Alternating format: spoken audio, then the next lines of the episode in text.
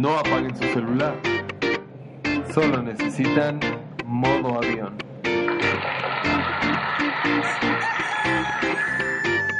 Hemos tenido un despegue exitoso. Así que mientras los transportamos, les comentaremos lo que les espera. Ya que cuando aterricemos, nada será igual.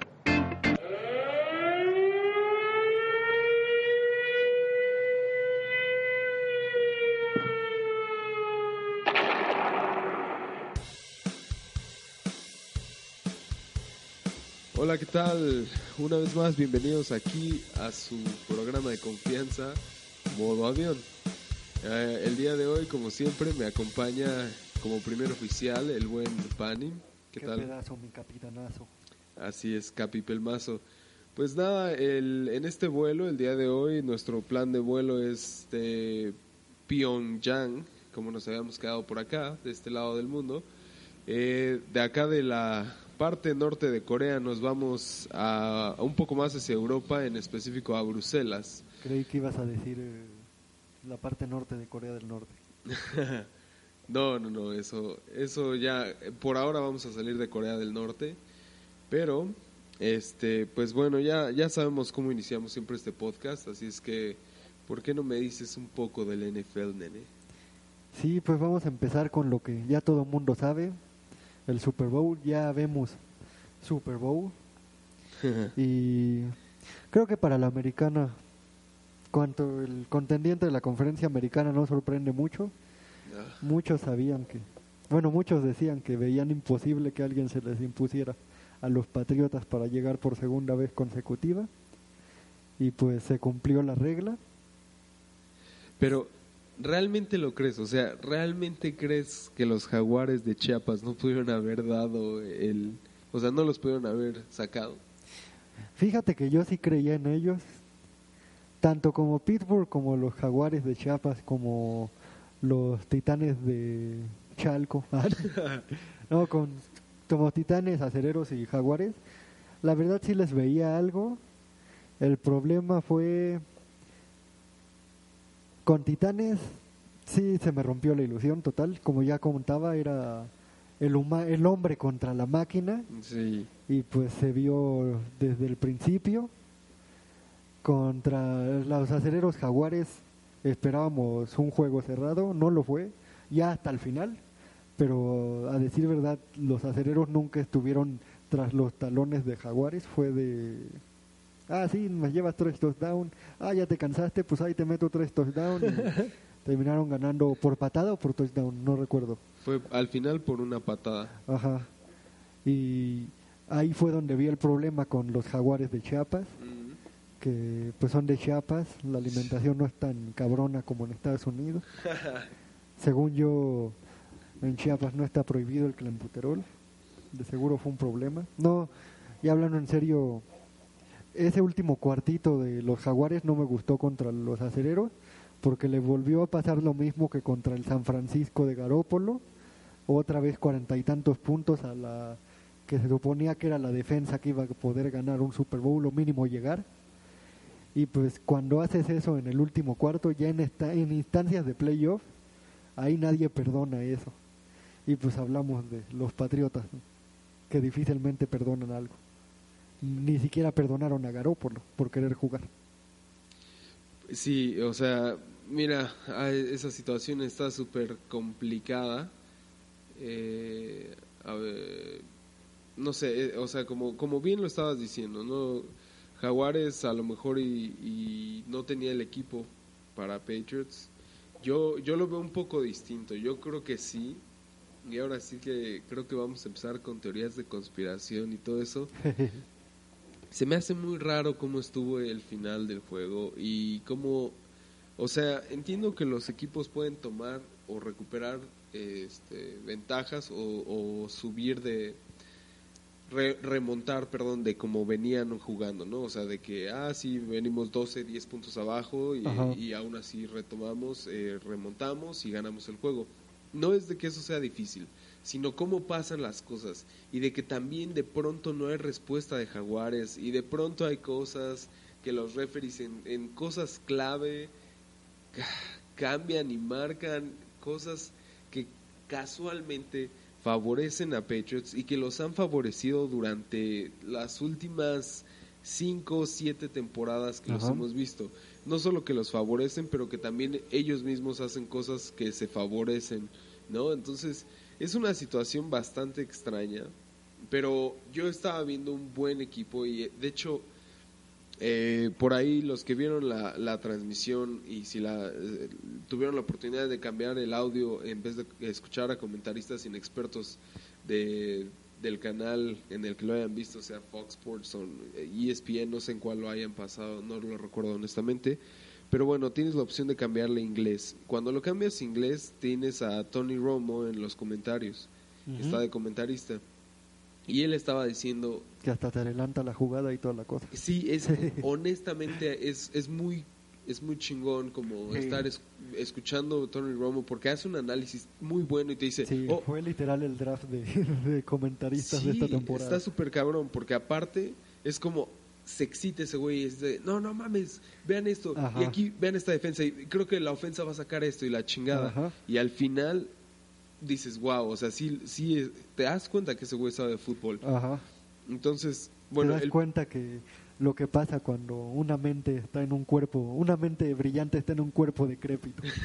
en una obesidad de pronto. No, pero, o sea, ese es el punto, ¿no? Entonces, eso es lo que a mí me parecía como increíble y decía, qué, qué chingón, ¿no? Estar escuchando a este güey. Y a lo que iba es que este güey decía, este cabrón, el, el quarterback de. Jaguares, está, está jugando el juego de la temporada, de Sí. su vida, literalmente Sí, lo estaba jugando. yo- estaba- no, y inclusive con Pittsburgh, como yo decía, lo que no esperaba de Jaguares era de la ofensiva y a mi parecer contra Pittsburgh sobresalió más la ofensiva que la defensiva. Porque a la defensiva, quieras o no, dejaron que se le igualaran los cuarenta y tantos puntos. Y sí, apareció en momentos clave. Pero la ofensiva no dejó de anotar y anotar y anotar y alejarse. Eso de juego, te digo, esos tres cuartos, prim- tres primeros cuartos contra Pittsburgh y tres primeros cuartos contra los Patriotas, sí fue una ofensiva que yo creo que en su vida habían visto en Jackson. Es, eh, así es. Y esa es la parte de que de pronto dices, o sea, ¿por qué, ¿por qué cambiaría o por qué decidiría alguien dejar de dar el juego que estaba dando? ¿no? Esa es la parte curiosa. También, eh, digo, yo no quisiera pensar que existe eso de que alguien tire partidos, es decir, que el quarterback como que le digan, güey, aquí te va tanto y simplemente ya no hagas lo que estabas haciendo, ¿no? Juega medianamente.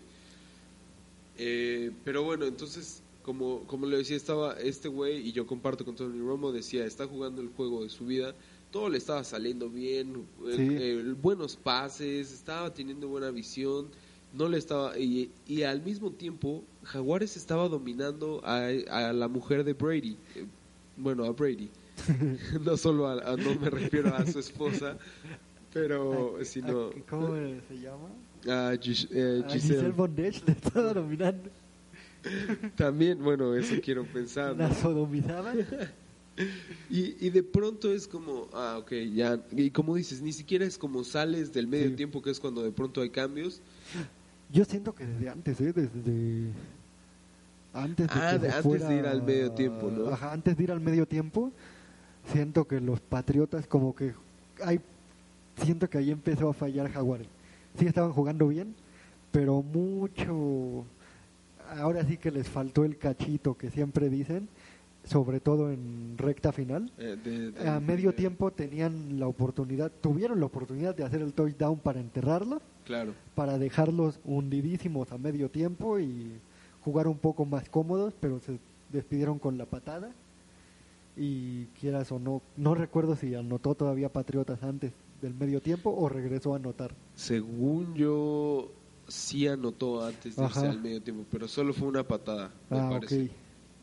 Pero bueno, eh, entonces ya desde ahí empiezas a ver un poco de inconsistencia. Después regresan y aún así veías a Jaguares dominando. De hecho, había una algo que comentaban y esto ya no fueron los de eh, ya no fue Tony Romo o los comentarios los comentaristas de Estados Unidos, porque bueno, una vez que acaba la transmisión regresan al audio de origen del canal, ¿no? Que, era el de México y eh, hasta cierto punto dijeron algo que, que era mm, como mitad cierto y mitad no los comentaristas de, de, de México del canal y decían es que si ustedes ven los números se darán cuenta que realmente eh, Jaguares estaba dominando completamente el juego. En todas las estadísticas está por, por arriba de Patriots, Ajá. ¿no? Y al mismo tiempo decían, pero eso no, no, te, no te garantiza ganar un juego, lo cual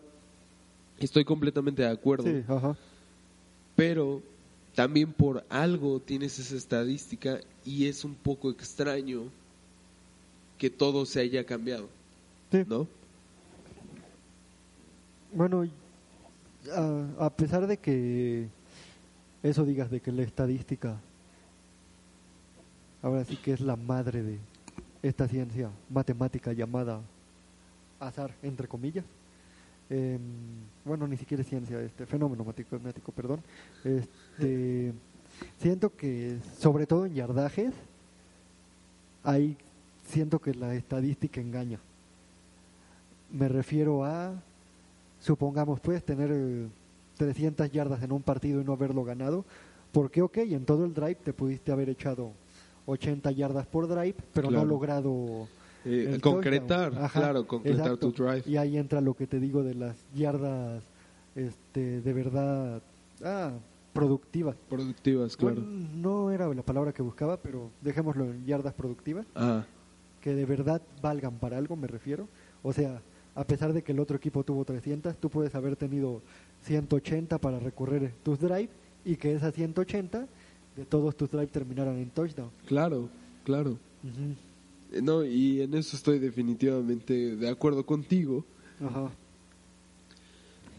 No, yo sí insisto en que es el colmillo, lo que muchos dicen el colmillo de Brady y Belichick, sobre todo de Belichick, Ah, esas instancias de playoff, porque hay que ser claro, con los acereros no fue cerrado, a mi parecer, ya hasta el final. Pero con los Patriotas nunca hubo un despegue verdadero de los Jaguares hasta el primer cuarto que fue el 14-0 o 14-17 o 17-7, no recuerdo. mm, No me acuerdo cuándo fue la primera respuesta de los Patriotas, si desde el primer touchdown o si fue 14-3. No, fue... Fueron dos touchdowns, patada del Patriota, sí, ¿no? Sí, ca- 14-3. según yo fue 14-3. Ahí como que todavía no das por muerto, son 11 puntos. Ahora sí que un touchdown conversión y patada a, a de, de distancia. Sí, pero de hecho hubo también Nunca hubo una separación tan... sustancial. No, bueno, Ajá. según yo hubo una separación igual cuando iban 20, ¿A los 20? y algo. No, a los 20 sí llegaron. Sí, sí llegaron, Sí. pero eran 27, ¿no? O algo así, no estoy seguro. Creo que 27 sí llegaron. No, 20-10 según yo. O 26, 29, no recuerdo. Porque también al final del juego lo que decían fue de que Jaguares Ajá. no logró, o sea, mejor dicho, Patriotas le metió 15 puntos sin, con- sin que le contestara Jaguares, Ajá. ¿no? Cosa, una vez más, ahí sería lo importante del análisis que Ajá. estábamos diciendo. ¿Qué fue lo que pasó en el Super Bowl pasado con Ajá. Patriots y Falcons? ¿Cuántos puntos no, le- le permitió Falcons que Patriots le metiera sin contestarle uno Exacto. solo, no? Y esa es la parte también curiosa. Voy a checar rápidamente el marcador de, de cómo estuvo, pero y cómo se fue dando, pero creo que sí hubo un momento, te digo que estaban por encima de ellos 15 puntos. 15 sí te creo. Pero no, según yo 20 nunca. Ahora sí que solo contra los halcones. Sí, no, eso. ¿Cuánto fue? Vein- 20. Sí, como creo que iban 24 3 creo que se 25, fueron, ajá. eh, 24, perdón. Ajá. Según yo se fueron 24 3. Mm, veamos. Yo insisto, ese colmillo. Nunca a los patriotas no lo debes perdonar. Y para muestra un botón, los delfines de Miami esta temporada. No los perdonaron ni en la peor patada de la historia. Es verdad, Ajá. sí. Ahí no perdonaron los delfines, no dejaron de no perdonar y se llevaron ese juego. Los Kansas, los Chiefs de Kansas también así se llevaron ese juego, venían... Bueno, de por sí jugaron en Foxborough o en Kansas ese partido. Eh, Porque fue si en fue en Kansas. Kansas, sí, si fue en Kansas, Kansas se tiene de hijazos a los Patriotas. Porque la vez pasada que jugaron igual en Kansas, Ajá. hasta le quitaron el récord uh, a los Seahawks de el estadio más ruidoso. Ah, sí. Ajá, la vez pasada. La hace, ahora sí que hace cuatro años Ajá. que se enfrentaron, le quitaron el récord a los hijos cuando ganaron. No recuerdo si en el último o en el primer touchdown. Ah, eso yo no lo sabía. Ajá. Oh. Pero sí hablamos, ahora sí que por experiencia propia, Ah, nunca se me va a olvidar esa estadística porque sí se me hizo muy cabrona. Este Roger, cuando fue el Green Bay Patriotas pasado, ah, de hecho hace cuatro años igual, porque la pro- bueno no, la próxima temporada se van a cumplir cuatro años, porque la próxima temporada otra vez va a haber Green Bay Patriotas. Ese partido se lo llevó Green Bay y decía la estadística que fue el juego más, ahora sí que impredecible de Roger. O sea, fue donde más turnó a sus receptores. No, Ah, no aplicó, ah, sí, se la paso a Randall Cobb y otra vez a Cobb, o a Nelson y a Nelson. No, tuvo variaciones enfermísimas. Y sí fue de, pues es lógico, estás jugando contra los Patriotas, tienes que dar el juego de tu vida. Sí, Algo que es a donde yo creo que le falló a Bortles. Siento que cuando ya agarras un ritmo, una confianza, es de, ah, con este receptor ya tengo mi conexión. Y vámonos al esquema de tres oportunidades, solo tres oportunidades. ok. Y supongamos que tu coach es de, no, no, no, no, no, no, ahorita no vamos a correr, puro pase porque necesitamos ganar yardas para ya acercarnos al red zone. Ah, Ok, supongamos que tienes este, tu conexión con, como se cambian de lado, vamos a poner receptor 1 y receptor 2. correcto. Supongamos que traes la conexión chingoncísima, le acabas de mandar un pase de 27 yardas a tu receptor 2 Ajá. Y después le mandaste uno corto de 5 que salió chida la jugada porque te dejó en buen momento para la próxima. Otro de corto para el receptor 1 para no volver a, a caer Como en, en la. el cliché, ajá. ajá, y que te los lean los esquineros. Y ahora, si traes este clutch con el receptor 2, pues en la primera la vas a buscar. Claro. Buscas al receptor 2, no sale. Y ahí es donde dices, puta madre, ya estoy arriba de la yarda 50. Ok, no, no mames, no puedo ser predecible. Un tight end. El tight end son jugadas demasiado difíciles cuando van con tight end. Es menos veloz. Tiene que ser un pase mejor Preciso, que cuando claro. va hacia las esquinas. Falla. Y entonces, ¿qué haces en la tercera oportunidad? Te vas con el receptor 2, que ya saben que tienes un clutch y puede que haber una probabilidad grande que vaya el De balón. vaya, o vas con el 1, que es donde, Donde no hay una no hay por así magia, claro. por así decirlo. Ajá. Yo siento que es donde falló Bortles de no alimentar el clutch con todos Claro. y es donde te va a terminar matando los Patriotas, porque quieras o no, curiosamente estaba hablando con una persona antes del partido que decía, no, sí van a ganar los Jaguares porque yo creo que van a hacer lo mismo que le hizo, no recuerdo si me había dicho Pittsburgh o los Kansas Chiefs, que es de, se la pasas a Gronkowski, órale, quemón, se la pasas a Gronkowski, quemón, sueltas el balón, aún así que el balón duela, como le dicen. Claro, claro. Y Gronkowski, a pesar de que es un animalote, no aguanta mucha presión. Exacto. Brady tampoco aguanta muchos golpes. Se va a empezar a desesperar. Y así empezó el partido. Sí. El partido empezó así de. Tanto golpe, que salió golpe, golpe. lastimado Gronkowski. Ajá, incluso. Así, si no me equivoco. No le pegaron tanto en el Super Bowl a Brady, pero sí había mucha presión. Y sí quemaba demasiado rápido los balones en la primera mitad Brady. Sí. Y de hecho, eh, sí, esa es la clave que estás diciendo. Y por ahí había La escuchado. cosa es, después de que tu defensa hace eso durante tres cuartos, ¿qué probabilidad hay de que te haga lo mismo en un cuarto? Pues entonces digo, la verdad es que es un análisis que no se escucha tan alejado de la realidad, ¿no? O sea, de lo que realmente puede hacer, pero pues entonces sería algo que los coaches tendrían que estar Ajá. viendo. Eso es lo que mencionabas, curiosamente no lo habíamos comentado antes, pero eh, es sabido Ajá. que la, que la técnica eh, o, o lo que te puede llevar a ganarle a, a los Patriots es pegarle a, a Brady. Ajá. Tú pégale a, a él, él, Sí. es- él no, le pues, gustan los ahora golpes, sí que no le Es sabido, es, de, es pláticas de lockers, como diría Trump. sí, que todos los equipos saben que presión y pegarle a Brady lo va a desesperar para soltar el balón Sí, rápido. sí es, es como un, un Y a niño. pesar, hay que ser sinceros, el tipo suelta muy rápido el balón. Sí, hay que, sí se ve que le- los equipos que implementan eso lo trabajan bien canijo en la semana para romper esa línea ofensiva, lograr dar un golpe antes de que sea foul personal y repetir y repetir y repetir y repetir Sí. para lograr eh, que Brady pierda sus casillas. Sí, a- ahora, eh, nada más retomando lo del marca- marcador, ahora que lo veo, de hecho fue un poco distinto. Ajá. En el primer cuarto solo hubo tres puntos, Ajá. fueron de, de Nueva Inglaterra. Ajá. Entonces ahí se pusieron 3-0. Ajá. Para el segundo cuarto, eh, Jacksonville anotó 14 Ajá.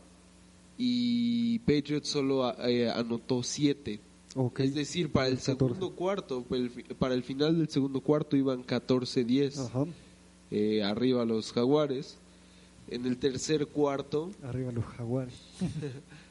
eh, otros tres puntos para Jaguares, es decir, ya iban 17 7, eh, 17-10 y justo en el cuarto cuarto es lo que te Es decía, donde se hunde el pedo. Ajá. Ajá, eh, se pone eh, a lo, lo contrario, nada más 3 puntos para Jaguares, 14 para Patriots. Entonces, pues bueno, Hay que ver si los si los del otro partido, si las Águilas de Filadelfia no se descuidan. Sí, ex- ex- exactamente, no, no sé qué... Porque hasta eso, fíjate que al, con Atlanta sí, sí culpo al head coach, porque ya lleva dos Super Bowls regalados a Ah, los Patriotas. sí, sí, Cuando fue coordinador o defensivo de los Seahawks también les regaló uno. sí, de- de- Bueno, ese sí estuvo más apretadito porque sí era touchdown de Patriotas, touchdown de Seahawks, touchdown de Patriotas, touchdown de Seahawks. Y ahí fue el pedo de que Seahawks lo logró y ya conocemos la triste historia la triste de, historia. de- hasta lo dice el meme de Kobe Bryant de, hazle caso a Kobe don't pass the ball Sí, no, eso fue una de las cosas más tristes que pude haber visto en mi vida. Definitivamente.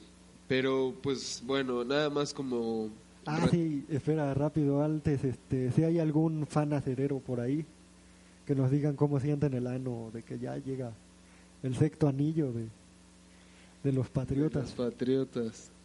De los putriotas. Y no está Eli Manning para evitarlo. Lamentablemente. Ah, que por cierto, hablando de Manning, leí hace poco algo que no me había dado cuenta. ¿eh? ¿Y Qué es eso? triste, unos play, los primeros playoffs sin Peyton desde hace, desde hace cuánto. Mm, Pues Sin contar eh, la época que estuvo Cuando- lesionado, ajá, claro. fueron- ¿Fue una temporada o dos? Fueron dos Sí, temporadas. fue la de... Dos temporadas, sí. Valió Chet y la de... La de recuperación, recuperación. ¿no? Ajá. Sí. Eh, pues sí, ya que serán como unos siete años, Ajá. más o menos, ¿no? Una, una cuestión así. Y curiosa, según, si no mal recuerdo, cuando estuvo lesionado, la americana no ganó Super Bowl, ahora que lo recuerdo. Porque la primera temporada que estuvo lesionado fue... No, pero eso fue en 2008, creo. Ajá. ¿Sí, 2008? Creo que algo así, 2008, 2009, más o menos. según yo fue 2010, 2011, según yo. Puede ser también, es Ajá, que... porque según yo fue cuando ganó Green Bay y luego los gigantes. Ah, ok. Porque incluso se nota luego, luego que no estaba Peyton jugando, porque las finales de conferencia fueron Pittsburgh este, Cuervos y Cuervos Patriota. Ah, Con Peyton en cualquier otro equipo no hubieran llegado los Cuervos. No es por menospreciar a Joe Flaco. Ah, Flacco. Sí, sí lo menosprecio. Ah, Sí. No creo que sea él el lead que dicen. Sí, ¿no? Es, es como raro, digo, yo yo no creo que sea un mal quarterback, pero tampoco es como Se me Prime. hace el Lilley, el Lilley de la americana. Eh, Cuando ya la ve, es de- se la toma en serio. Ajá, ajá. Solo que pues no tiene el apellido mágico. Eso, eso es, es- sí, también, en eso estoy de acuerdo. Pero bueno, Eh, ya cerramos. Ah, no, ibas a decir algo de los Patriotas antes de cerrar el partido Patriotas-Jaguares. Eh, bueno, en, en general es lo que iba como a retomar de todo, ¿no? O sea, bueno, vimos el juego, vimos qué pasó y pues ahora nada más yo lo que sí considero es de que um, Eagles no va a tener un escenario fácil, Ajá. definitivamente. A- al mismo tiempo creo que tiene una ventaja y es la de que Patriots va completamente confiado de que va a ser un, un día Sí. en el parque Ajá. para ellos, pero bueno, eh, yo yo también soy de la idea de que de que Eagles tiene el potencial. De hecho, no se vio nada mal en el juego contra Vikings. El, el segundo quarterback, no, no recuerdo su nombre. De, el segundo, a Nick Foles. Ah, Ajá, Ajá. exactamente. Se vio bastante bien en el juego. Ajá. Definitivamente, o sea, yo eso es algo que me da esperanza de que Patriots se las vea Sí, complicadas. de hecho, siento que ahora sí que últimamente han llegado equipos muy completos al Super Bowl. Porque sí, ahora sí que el símbolo de los Patriotas es Brady, Brady, Brady, Brady, Brady. Pero vamos a ser sinceros, es un equipo. Aunque la defensa de los Patriotas no suene tanto ni venda tantos jerseys, su defensa hace la chamba. Es un equipo completo y equilibrado. Y siento que lo- las águilas vienen igual. Yo insisto que yo pensaba que el problema de las águilas iba a ser la falta de Carl Wentz, Carlson Wentz, perdón. Y este y no, ya lo demostraron en estos dos juegos. Me espantaron un poco, yo sí creía que ganaba Atlanta, la verdad. ¿Ah, sí? Pero no, con vikingos no me esperaba. La señora putiza. Sí, Sí, no, es- literal el último partido de en su estadio de la temporada. Sí. Sí, no, en, en eso estoy también de acuerdo. O sea, yo yo no creí que fuera a terminar el juego como terminó. Sí, yo no, me esperaba esa señora macacre. Sí, no, no, fue una verdadera madriza Ajá.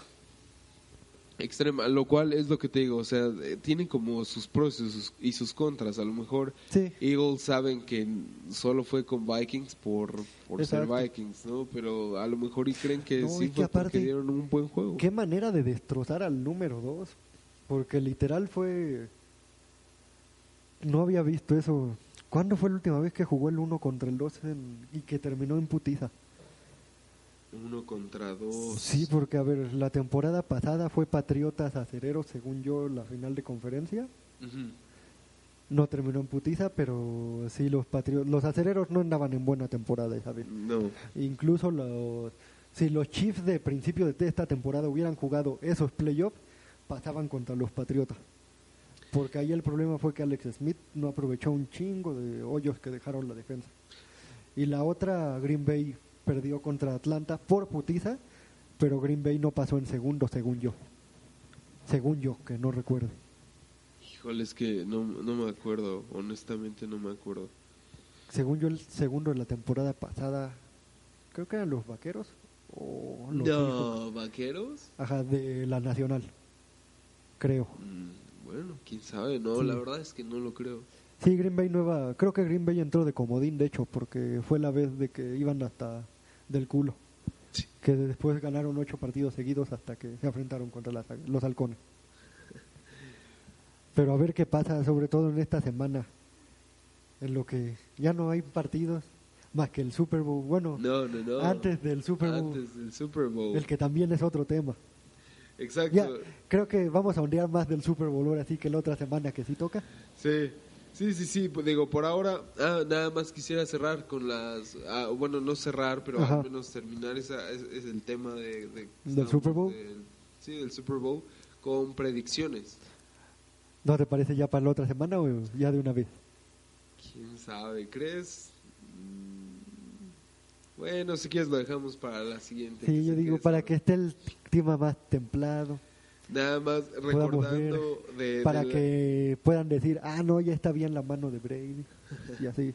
La, la última vez que hicimos predicciones dijimos de, de los cuatro equipos que tenían que pasar, Ajá, habíamos dicho que pasaba Jaguares, ajá. que pasaba Titanes, que Ajá. pasaba Vikingos. Vikingos y que y- pasaba... Tú dijiste águilas, yo dije halcones.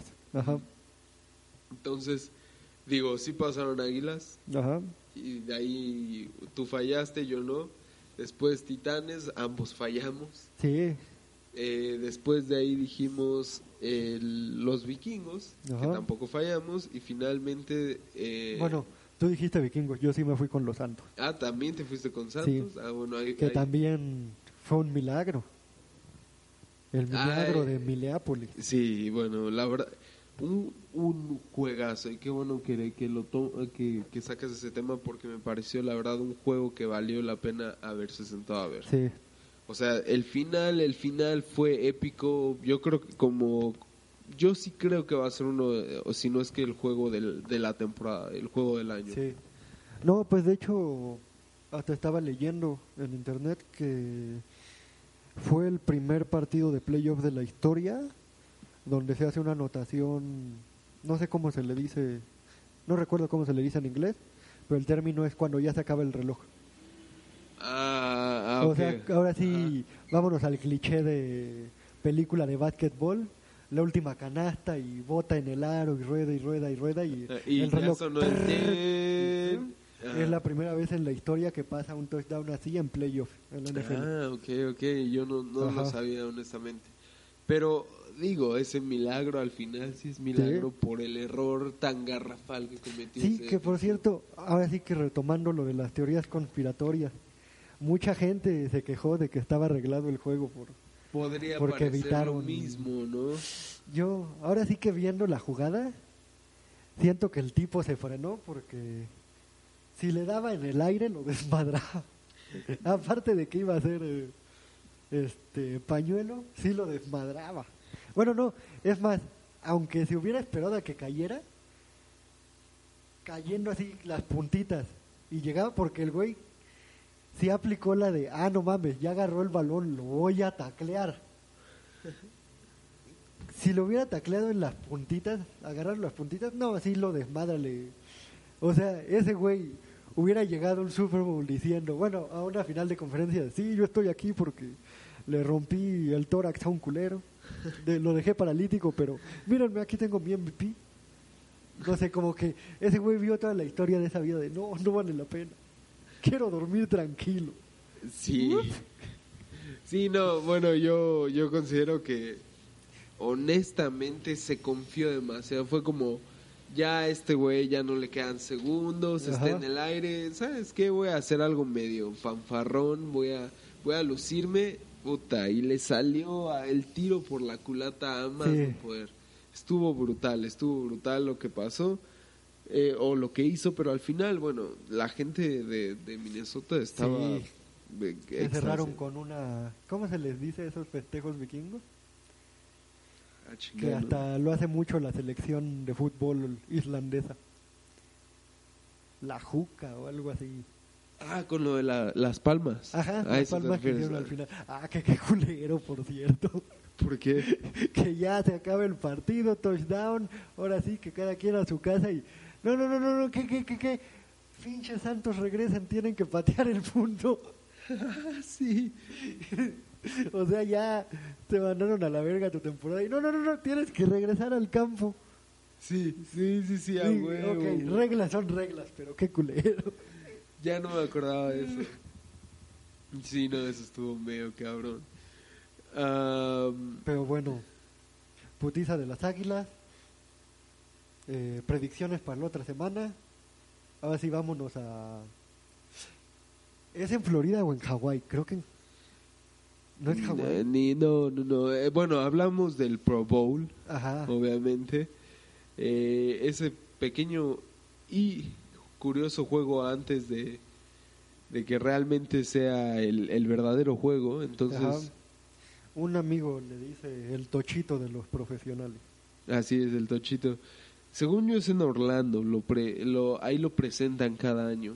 Es que hubo un rato que estuvo en Hawái. Sí, ¿Sí de hecho lo hacían allá, pero no, esta vez es lo que te digo, estoy tratando de ver. Ah, sí, es en Orlando. ¿Sí va a ser en Orlando? Ajá, en Orlando, así es. Y pues bueno, ya ya ya conocen más o menos cuál es el Que por cierto, el primer Pro Bowl de Disney. como que de Disney. Sí, es que Disney, ahora que compró Fox, compró también una parte de ESPN. Puta en ese- madre. ajá.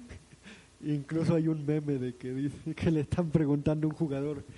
¿Cree que ahora con la compra de Disney y, y de que ESPN fue comprado por Disney haya cambiado algo el Pro Bowl? Y el jugador trae su casco normal, pero con unas orejas. Con de- las orejas de Mickey, Gu- de- y dice, "Eh, algo así. ¿Qué, ¿Cuál va a ser el concepto de este año? Igual Nacional. Ah, sí, regresa Nacional Americana. Regresa ¿verdad? Nacional Americana. No Qué sé bueno, si no bueno, les no sé. funcionó lo Ah. de equipo Rice, equipo No sé. Sanders. Este, a mí no me pareció mala idea, incluso hacer ese pequeño A mí, draftcito. bueno, no soy muy fan. Ay, que yo admito, no soy muy fan del Pro Bowl, la verdad. No hay pocos momentos que diga, uy, este momento del Pro Bowl. Siento que el último momento, wow, del Pro Bowl fue cuando le mandaron el snap a este Peyton. Eh, no, no, no sabía. No recuerdo si fue en... ¿Cuándo se retiró Peyton? Cuando ganó contra, contra Con- las Panteras, ¿verdad? Ajá. Entonces, fue una temporada antes Ajá. que no recuerdo si Peyton jugó el Pro Bowl o nada más lo invitaron. El chiste es que se iba a retirar el que fue su centro toda su carrera en los Colts de Indianápolis. Ah, ok. Y estaban en equipos diferentes Peyton y, y el centro. Ajá. Y entonces ya en una de las jugadas, este, ya el cen- ya ves que, bueno, mejor dicho, hay que explicar rápido qué es el Pro Bowl. El Pro Bowl Ah, es el tochito de los profesionales y también es el juego de las estrellas de la NFL. Bueno, pero ¿por qué Tochito? ¿A qué te refieres? Ah, porque es una cascarita, literal vil cascarita, hacen lo que quieran. Hasta este Richard Sherman ha jugado de receptor en los Pro Bowls. Sí. Imagínense qué es el Pro Bowl. Sí, sí, sí. Y en uno de esos era el último partido de su de este centro de los Colts, no recuerdo el nombre. Ajá. Y curiosamente no recuerdo el nombre y estuvo su última temporada en Green Con Bay. Green Bay, ok. Ajá. Y el chiste es que por lo regular hacen como cuatro equipos y es de, ah, bueno, estos güeyes juegan un cuarto, estos güeyes juegan un cuarto. Por lo regular hay cuatro coreback elite. Y pues este güey era ya su último última jugada de ese cuarto y dicen, no, pues es mi última jugada de profesional, mi último snap. Y es de, oye Peyton, estás en el otro equipo, pásate acá. Quiso hacer su último snap con Peyton para recordar los Mm, viejos tiempos. Esos viejos Potros. Tiempos. y Ah, creo que ya es el último momento mítico que recuerdo. Mítico, porque cagado la super carrera de Richard Sherman de, mira, me soy receptor, ah, no mames, le doy la vuelta al campo en manera horizontal, qué cagado. y eso es el Pro Bowl. Sí, o sea, antes el concepto, como decíamos, era también de hacer, bueno, no antes, este, durante la- las últimas dos, tres temporadas, Ujú. Eh, fue como hacer un pequeño draft, había líderes de, Sí. de equipo, head coaches y de ahí se Hubo uno enfrentaban. buenísimo que fue Irving, equipo Irving, Ah. equipo Rice. Oh, sí. Que ese estuvo buenísimo, era de las competencias titánicas del Sí, NFL. caray. Que hicieran cada uno su equipo, estuvo muy chido. Sí, sí, sí. Y pues bueno, entonces como ya habíamos explicado, el Pro Bowl se va a estar presentando en, en- en Orlando. Eh, otro dato curioso, de hecho se hacía una semana después el, Sí. el Pro Bowl, después del Super Bowl, pero definitivamente nadie, ya nadie lo veía. Sí, no, incluso, bueno, sí, literal, lástima que nadie lo veía, pero curiosamente mis hermanos sí decían que preferían ese Pro Bowl porque era de, ah, ya pasó todo este pedo, sí jugaban las estrellas del Super Bowl y de los playoffs, no como aquí que, Que, que tienen que descansar. ajá, sí, literal, tienen que descansar y pues sí es mucha friega irte de un partido a otro. Deja tu friega, dolor. Imagínate ser de los Santos, de no mames. Me hicieron salir a la patada y ahora tengo que ir a, esta, a este tochito que no sé qué. todavía si todavía fuera en Hawái, pues va. Pero, no, Orlando, puedo ir cualquier que- fin de semana. Creo que está mejor Orlando. Sí. Está más fácil de llegar, pero quién sabe. No sé, creo que, que siento que el Hawái es como que el Cancún gringo, ¿no? Como que Sí, Orlando es como un Acapulco cualquiera de, ah, vámonos a Orlando, órale. Ahora sí que, que- como el, diría el, el secretario de Economía. eh, sí, sí fue de Economía, ¿no? De... De que se legalice en ah, zonas como no, Cancún. fue el de turismo, según yo. Ah, turismo, es verdad. Tienes mucha, mucha razón. Sí, siento que es de Orlando es de, ah, sí, uno Acapulcazo. Y Hawái es de, uy, me volaron, me regalaron boletos para Hawái. Como que es, como que sí tienes que salir de, como ahí sí tienes que salir de Estados Unidos. Es como de, uy, Hawái. Uy, ya estoy del otro lado. Ajá. Am, pues bueno, entonces nada más terminarlo para lo del Pro Bowl. Resulta que los mejores jugadores y que fueron seleccionados por la gente en una página de internet son los que van a estar jugando. Pero pues bueno, ahora sí que. ¿Tú ya- qué le agregarías para que se te hiciera atractivo el Pro Bowl? ¿Qué le agregaría? Es una situación bastante compleja, pero creo que a lo mejor tendría que no ir tan ligada al, al deporte como tal, sino experiencias dentro de- del juego ah, y no, no, no sé, algo con un poco más de actividad, porque al final creo que ni siquiera ellos se toman en serio Sí. el Exacto. como ese día. Bueno, en fin. A mí me gustaría que tomaran un formato más juego de las estrellas de NBA, con retos de tiros de fantasía, cachadas de fantasía. Sí, Ahora sí que alimentar el espectáculo. e- eso es lo que lo que estaba diciendo, ¿no? O sea, de cierta forma darle una algo un, un toque distinto, pero a la vez si te pones a pensar, pues yo no he visto como tal cómo se haga en la NBA, sí sé que hay como esos este shows de que ah sí Ajá. brincamos en cosas de esto y hacemos cosas súper este complejas en lo en esto de de Ah, se, se me fue la palabra. En esto del, del americano. Eh, no, no, del- del básquet, ¿no? Ajá. Pero bueno, entonces a lo que iba es de que simplemente en el, en el fútbol a lo mejor y se pierde, en el fútbol americano se pierde un poco esa como, como continuidad o que a lo mejor siento que no queda tanto de decir, bueno, jugamos dos cuartos y se detiene y ahora pasen a este reto de, tirar balones o no, no sé a eso me. Aunque hay que ser sincero, también pierde mucho que sea en, de tarde el partido. Porque, por ejemplo, el juego de las estrellas del NBA, Ajá. pues todas las canchas NBA son un domo y tienen su super eh, espectáculo de luces. Ahí sí dices, wow, un juego de las estrellas. Y aquí, literal, es una carne asada, es de... Ah, ¿qué pasó? güey? Nos fuimos hace Sí. dos partidos. Sí, sí, sí. Oye, ¿me vas a madrear? No, no, no, no, ya. Ya, de carnales, sí, sí, ya, ya. De caída. Ajá. Sí, no. Pero bueno, eh, no sé si hay algo más que quieras comentar de Pro Bowl. Eh, pues ahí si les gusta el tochito de los profesionales, véanlo. Si no, yo creo que esa energía la pueden ahorrar para el verdadero Super Domingo. Perfecto. ¿Sí? Eh, porque ese día sí se va a requerir de bastante, bastante energía. Sí. Eh, hablando de energía, los que van a, van a, necesitar bastante energía son los referees. Sí. Y no sé si tú eh, viste el meme y si sí, pues me gustaría que explicaras un poco acerca de qué me refiero. Del meme.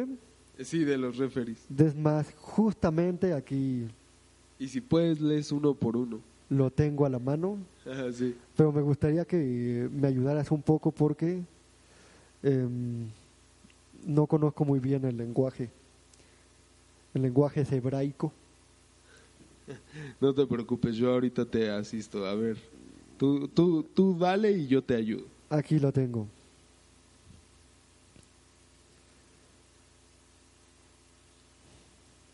Bueno, primero estamos viendo a lo que, según yo, es un este un referee marcando un holding. ¿Me equivoco? Eh, no, sí, sí, es un holding. Sí, sí, sí, sí, sí es, sí es un holding. Y en el nuevo lenguaje referee, ¿qué es lo que quiere decir? Que yo amo a Tom Brady. Eh, eh, hablando específicamente del partido contra Jaguares. Bueno, de la mayoría, de hecho. el segundo, si no mal recuerdo, es un pass interference. Eh, sí, exactamente. ¿Y cuál es el señalamiento nuevo? El nuevo sería, oh, esperen, los Patriotas están perdiendo. Ah, ese es muy bueno. ¿Cuál es el próximo señalamiento? El próximo señalamiento sí te lo debo, la verdad. A ver, veamos. Ah, demonios, yo tampoco lo sé. Pero es cuando el referee hace un cut off debajo de las caderas, cruza los brazos abajo de las caderas como haciéndole córtale mi chavo y Y pues, me haces los honores. claro, dice que, que Brady me ató durante el sexo. este está muy bueno, no me acordaba de él. Ah, ok. Bueno, el siguiente, re- tampoco recuerdo muy bien el... Cuando los referees hacen sus brazos de arriba hacia abajo y los dejan enfrente, creo que sí es touchback. No, first down. Ah, touchdown. No, touchdown es así. No, eh, first down. Ah, first down. Sí, cierto, cierto. Cuando hacen la marca de primero y diez, eh, el nuevo significado es. Es este flores para Tom Brady. ¿Cuál es el siguiente señalamiento? Ah, el siguiente señalamiento es cuando marcan eh, mask o eh, em, cuando jalas de la barra, pero lo que ahora sí que vaya a significar es tiempo de que el otro equipo se ahogue. Que hagan un blue up como los halcones. Este según yo. Ah, no, no es touchdown. Perdón que me ría así, es que no, re- no recordaba este buen momo. Eh, ¿Ese cuál es? Se- eh, según yo, ese sí es el de safety. Sí, según yo también. Sí. Safety es. Tenlo a tu manera conmigo, Tom. Como dirían en Burger King, have it your way. El siguiente es cuando se fajan, según yo, ¿no? No, el siguiente, el siguiente es este cuando mm, cuando hay encroachment, cuando uno de la de la defensa se mete, o sea, sí, o la co- lo que le llaman infracción de la zona neutral. Y pues bueno, ahí sí no no entiendo muy bien lo que significa. Según yo es este esperando para el depósito. Ah. Algo por el estilo. Ah, sí, sí, sí. Sí, sí, sí. De hecho, tiene bastante sentido. Está bueno ese. Pero bueno, el siguiente es cuando es clinch, es decir, que cuando por atrás le pegan a un liniero ofensivo, en la parte de atrás en la, de las piernas y por abajo, y ahora en lugar de eso quiere decir, soy la perra de Tom. Por cierto, esa es regla nueva. No. No, es que no recuerdo si era nueva implementación o si la iban a poner más estricta, porque los linieros ofensivos sufrían un chingo de lesiones en las rodillas. Sí, de hecho eso fue ya hace un, un par de temporadas, pero eh, supongo que iban a ser un poco más estrictos con ello nada más. El siguiente ahora sí es la señalación de la señalización de touchdown y el nuevo significado es ¿Por qué los Patriotas están perdiendo? ah, la siguiente es literal aplauso. Y el nuevo significado es Los Patriotas están ganando. y ahora vemos un saludo nazi, un lindo saludo nazi, que significa Todos, o bueno, Hail Tom Brady.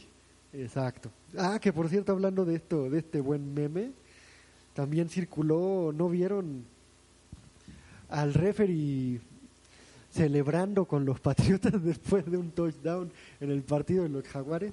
Bueno, esas ya serán escándalos para otro buen podcast.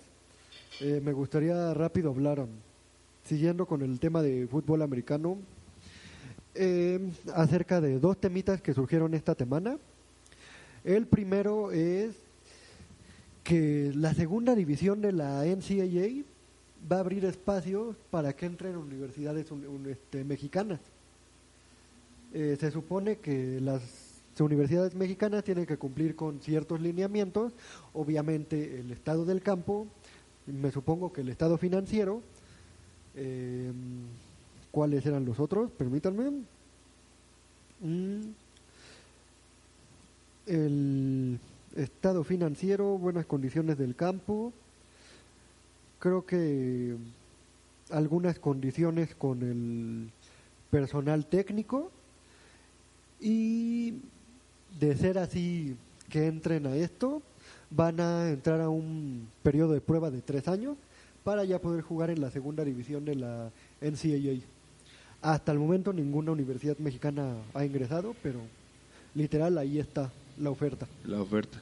Pues la verdad es que es algo magnífico para, para mí que, que estuve inmerso en, en ese deporte. eh, Siempre fue algo que, digo, no solo yo y no solo a partir de mi generación, sino yo creo que estoy hablando de hace, no sé, eh, un- 10 generaciones antes que yo, si no es que más, ese, esa idea, ese sueño de que siempre se pudiera combinar con, con el juego de Estados Unidos y no solo eso, de que también acá creciera este deporte y se pudiera jugar al nivel que se juega en Estados Unidos, ¿no? Con las condiciones que se juega en Estados Unidos.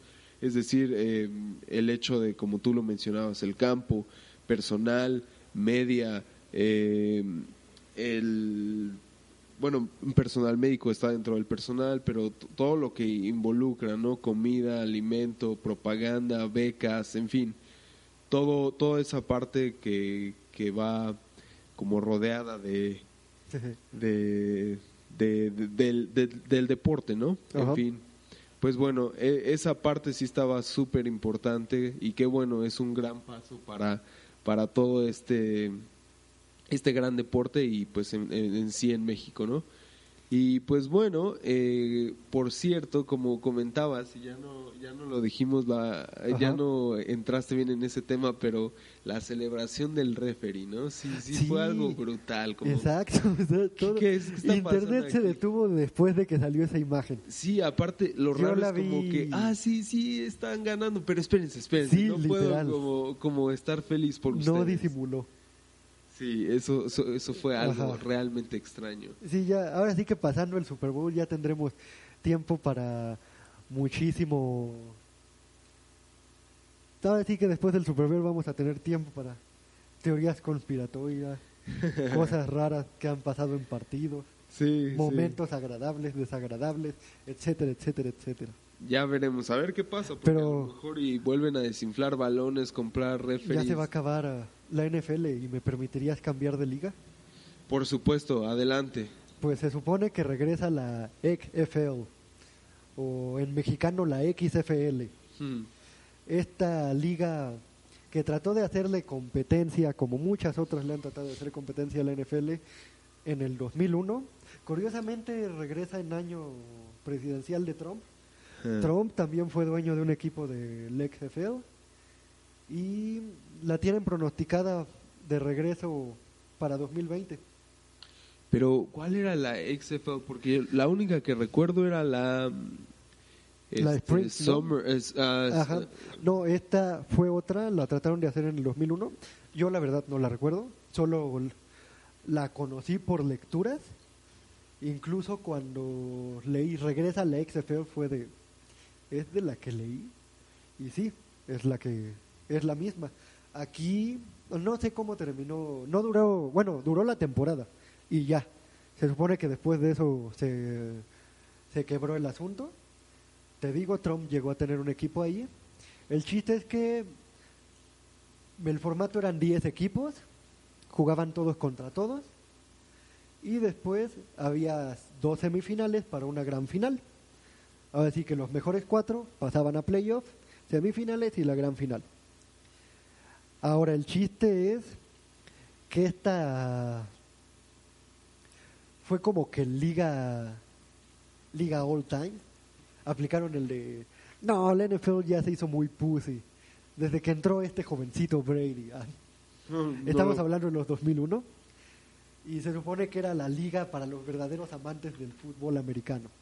Lo que planteaban es que eran literal quitar el medio tiempo, o sea, hacer los partidos más rápidos para que solo duraran una hora. Ellos decían que hacer un partido de cuatro o tres horas era muy desgastante para el público y que por eso la NFL, entre comillas, perdía audiencia. Y bueno, a ver qué otros conceptos. Prometo traerles la lectura más fresca la próxima vez. Claro, Porque claro. sí hubo un montón de locuras. Incluso, ahora sí que regresando al tema Trump, creo que Trump fue del que hizo fichaje bomba para esa liga, de alguien de la NFL que se fue a la XFL. Ahora sí que un, un draft de los primeros 10 que no cumplió su cometido en la NFL y se terminó yendo a la XFL. Ok, pero la que tú dices es XFL. XFL, ajá. Ah, ok. Porque yo recuerdo la que era SFL. Ujú. Y es la que te digo, la de Summer Football, uh, Football League. Que también trataron de revivir hace poco y que... Sí, no, digo, hay eh, Ajá. digo, hubo bre- un breviario cultural, como dicen por ahí. Eh, larga historia corta. Un, eh, un señor X intentó hacer una liga, la cual iba a funcionar durante la pausa de la NFL, como para que no dejara de haber fútbol americano. Lo cual no era una mala idea. Y de hecho a- incluía algo super cool, que era dos equipos mexicanos. Em, todo ya, ya tenía luz verde, de hecho ya estaba todo preparado. Incluso yo tuve la oportunidad de conocer a uno de los que firmaron contrato para Ajá. ese equipo.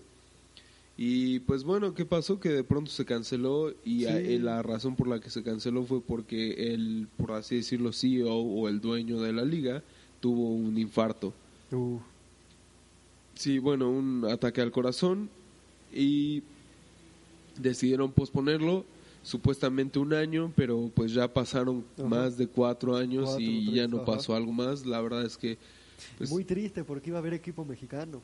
Sí es Mayan como- Warriors. ajá, eh, dos de hecho. me atraparon, la verdad. Sí, sí, la verdad es que estaba muy cool, pero pues bueno, así pasa con esto y como dices ya ya estaremos viendo a ver qué pasa. Y cambiando de deporte, vamos a temas oscuros. Bueno, primero temas tristes para después temas oscuros. Ok. Eh, el Real Madrid eliminado de... Bueno, no, no solo el Real Madrid, de los que... En España, en la Liga Española, está difícil encontrar el cuarto grande. Por lo regular se le dice cuatro grandes en cualquier liga. Ah, ok. Supongamos Italia es Roma, Juventus y los dos Milán, el Inter Ajá, y el, el- AC. Ajá.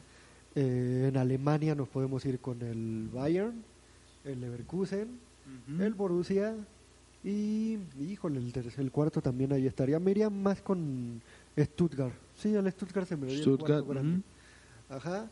Pero en, España es Barcelona Atlético Real Madrid y ahí está difícil el cuarto. A veces es el Valencia, a veces el Sevilla. Yo creo que el último grande sería el Valencia porque fue el último en ganar a la liga que no fue el Real Madrid O el Atlético Barcelona, o ajá. Barcelona. Pero pues si vamos a esas ninguno del Real de Madrid pasó a la semifinal de Copa, de la Copa del Rey. ¿Y qué- cuáles quedaron entonces? Las semifinales van a ser Barcelona, bueno, todavía no se hace el sorteo, pero los cuatro equipos que pasaron son Valencia, Barcelona, Sevilla y el, el, gran que ganó a- al Real Madrid, el gran Leganés, equipo recién ascendido, si no me equivoco, Increíble. o si es que sigue en segunda división. ¿eh? Wow. Pues bueno. Y Sí. aquí la pregunta es cómo, cómo coños pasa eso. Eh, pues mira, ve, vamos al objetivo. Ajá. A Zinedine Zidane lo hicieron grande la temporada pasada por su revolucionaria gestión de equipo, porque muchos le decían mete a James, mete a James y no lo metía y cuando lo metía entraba fresquecito y hacía buenas cosas. O sea, básicamente esperaba a que de verdad necesitaba al jugador para meterlo. El problema es que se fue James, se fue Álvaro Murata, se fue Pepe Literal se quedó con dos centrales, dos laterales, tres mediocampistas y tres delanteros titulares. Porque todo lo demás es pura cantera. Wow. Incluso había un chavo de cantera la temporada pasada, muy bueno, que también dejó ir, que ahorita le está rompiendo la liga francesa. Qué locura. Y, Un pero, tal Mariano se llama, Mariano Nazario se llama ese chavo. y todos los jugadores que se fueron, en general, ¿por qué se van? O sea, ¿cuál es la razón? James se fue por falta de juego, no se fue vendido, se fue prestado. Mi teoría es que lo mandó prestado al Bayern para que en- lo mandó por préstamo dos temporadas. Ajá. Y en esas dos temporadas se me hace que ya Cristiano ya no va a dar para más. ¿En serio? Sí, y James viene a cubrir ese puesto. Es mi teoría. Yo siento que por ahí va. Eh, Pepe se fue porque ya no lo que hicieron renovar por un año solamente. Se entiende, Pepe ya es alguien de 34, 35 años, tal vez 33. Y este, los clubes no se van a arriesgar a darle un gran contrato de cuatro años porque ya vas a la parte baja de tu carrera. Claro. Ya no hay un rendimiento. Si de por sí con los jóvenes siempre No hay un- una incertidumbre de rendimiento, imagínate con alguien de treinta y tantos Claro. que ya está más cerca del retiro que de un despunte de carrera. sí. y sobre todo por los defensas. Los defensas, a pesar de que ¿Duran más? sí tienen fama de longevos, Claro. eh, como que es de doble filo. Tienen fama de longevos, pero también tienen fama de que se les destruye la rodilla horrible al principio. Hay un Maldini te duró 40 años, pero un Puyol que también te quería durar hasta los 40 pues ya no pudo por las lesiones. El Puyol se quería eh, retirar hasta los 40 porque su ídolo era Maldini. Ah, ok. Y este ya no se quisieron aceptar con Pepe. Tienen este dos defensas jóvenes en quien apoyarse para un proyecto y tienen cantera. Pero pues no, hasta el momento no le ha salido y pues la liga ya se despidieron ya. Ya la verdad, 18 puntos, hablando de un Barcelona, es muchísimo. Y pues solo queda Champions que les toca contra el temidísimo Paris Saint Germain. Contra Neymar, ¿no? Que, que está ahí. No solo Neymar, es una fuente. Ahora sí que el portero es muy buen portero, la defensa, muy buena defensa. Tienes a un recién dado a luz Marquinhos, ya tiene como dos, tres temporadas jugando ahí, pero es de las promesas de Brasil. Ajá. Del otro lado tienes a Thiago Silva, que es la leyenda defensora de Brasil. Eh, en la media tienes Matudí, no recuerdo si Matudí sigue en el París. Tienes a Di María. Tienes a un terror alemán que se llama Julian Draxler. Ajá. El nuevo Özil, básicamente. Ah, ok. Eh, Nuevo y mejorado a mi gusto. Mm. Es más, es lo que se me hace que este tipo va a ser lo que Özil y Götze no pudieron ser. O sea, está que- muy cabrón ese güey. Bueno, Götze ya tiene el gol de la Copa del Mundo, ya. Ahora ya no le puede ganar nadie. Bueno, eso sí. Pero no, este tipo va a ser un monstruo al rato. Eh, tienen a Neymar. O sea, para el Mundial. Ajá, O sea, para México. ¿vale? O sea, para México. Ah, sí, para México. Ah, de hecho, Draxler jugó contra México, sí, de los que le hizo... No, creo que creo que Alemania, la putiza que le metió en confederaciones, creo que no estaba Draxler. Puta Creo. madre. Creo, ¿eh? Por, no, no, sí estaba, sí estaba. Sí, era el, el estandarte de la Alemania B. Bueno, Alemania juvenil, ni siquiera es B. Este, aparte de Draxler también está Cavani, Neymar y la superfigura francesa, el estandarte Mbappé. Es, eh, sí, sí, sí. Tienen a todos esos esperando a golear lo que viene siendo la portería merengue. Lo que viene siendo. Pues Sí, ya se le ve, va al Real Madrid. sí, algo sombrío. Ojalá y se pueda rescatar algo para ellos porque, bueno, la verdad es que no sé qué tan importante sea la Copa del Rey para, para, la, para la Liga Española. Pues depende quién la gane. Eh, Mira, si la gana el Barcelona es el es la Copa del Mundo, si la gana el Real Madrid, el Barcelona ha llegado a decir que es un chupito. Y no sé por qué lo dice si es el título que más tiene. pues, Y tienen más que el Real, de hecho. es el Barcelona, ¿qué esperabas? Eh, y- Bueno, y para cerrar este bloque, La verdad, el capitán lo notó y casi me saca por, por la salida de emergencia, pero no quería despresurizar a los pasajeros. No, este, lo recorrí hasta el final porque es un tema un poco más serio. Claro. Este, esta semana fue el juicio contra Larry Nazar. Larry Nazar es el médico de la selección de gimnasia olímpica. No E- sé si era. ese sea el término. Bueno, sí era. Era. Este, no sé si es el término, pero el equipo de gimnasia olímpica Ajá. de Estados Unidos y fue culpado de culpar a, de abusar sexualmente de varias de estas atletas. Sí. Cuando digo varias, no es, ah, sí, unas 10, unas cuantas, no. Este, Estamos hablando de- juicio- de, de generaciones. de generaciones literal. En su juicio hubo 155 testimonios en su contra. Sí, Testimonios físicos. claro. Porque este, ahora sí que para irnos dando una idea de quiénes fueron víctimas, eh, estuvo Ali, ay, ¿cómo se apellida? La capitana del equipo estadounidense de gimnasia De en gimnasia. Londres fue una de ellas, de las primeritas que lo culpó, de hecho. Eh, estuvo igual una de las ganadoras de Londres, las que yo considero más famosas porque la verdad no soy muy fan de la gimnasia, tampoco de la magnesia. No, este, no soy muy fan de la gimnasia, no porque no me guste y eso, sino porque no es un deporte que no sigo más allá de las Olimpiadas. De las Olimpiadas, La verdad, claro. yo sí soy el típico ñero que ve y, ah, qué chido. ¿Cómo que qué chido? Es que la estética, que no sé qué, ah, es que se vio chido. Este, no, pero ya hablando en serio, este, las más dos conocidas es esta Macaela Maurini, muy conocida porque fue la que enchuecó la boca cuando recibió la medalla de plata. Ella no dio testimonio, no, ahora sí que no hizo testimonio presencial, Ajá. pero mandó una carta. Fue muy curioso porque este, esa carta literal la mandó bajo amenaza, porque se supone que el Comité Olímpico le, le dijo que le iba a poner un, no olímpico mundial, sino olímpico De. Estados Unidos, claro. Este, literal le dijo que no podía hablar afuera de ahí del tema o si no le ponía una multa de 100 mil dólares. Uf, Para los que no lo sepan, esta chava que se hizo muy famosa por su gesto, hasta tiene ahí su foto con Obama haciendo el gesto, eh, ya no se dedica a la gimnasia, ya ahorita es más influencer y instagramer, y este, pues no creo que ahorita cague dinero como para sacar el, ah sí, ahí te van 100 ahí mil te van dólares. 100 mil, claro.